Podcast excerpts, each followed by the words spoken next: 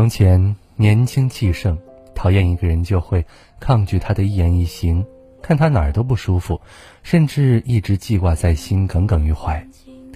随着年龄的增长，阅历的增加，遇到的人变多，慢慢明白了，讨厌一个人最好的处理方式，就是不与他争，将他看清。生活中，我们总是会遇到和自己意见不统一的人，然后就会产生争论。但是，这种争论大多是没有意义的。与其说是因为对方做错了什么，不如说是两个人的立场不同。你跟他讲道理，他跟你谈感情；你跟他说星星，他和你扯月亮；你说黑的，他说白的。正所谓道不同不相为谋，志不同不相为友。为了一个自己讨厌的人争得面红耳赤，不仅降低了自己的水平，还浪费了宝贵的时间。别人怎么样，做了什么事，随他们去就好了。毕竟三观不同就不必凑合，层次不同就不必争辩，烂人烂事就不必纠缠。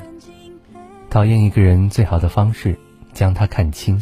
最近网络上流行一句话：“他强任他强，清风拂山岗；他横任他横，明月照大江。”将讨厌的人看清，就会收获轻松的氛围；将讨厌的事看清，就能专注美好的事情。看清他们在自己生命中的分量，看重自己生活中的质量。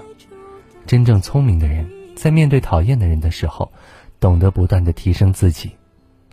人生的高度不是你看清了多少事，而是你看清了多少东西。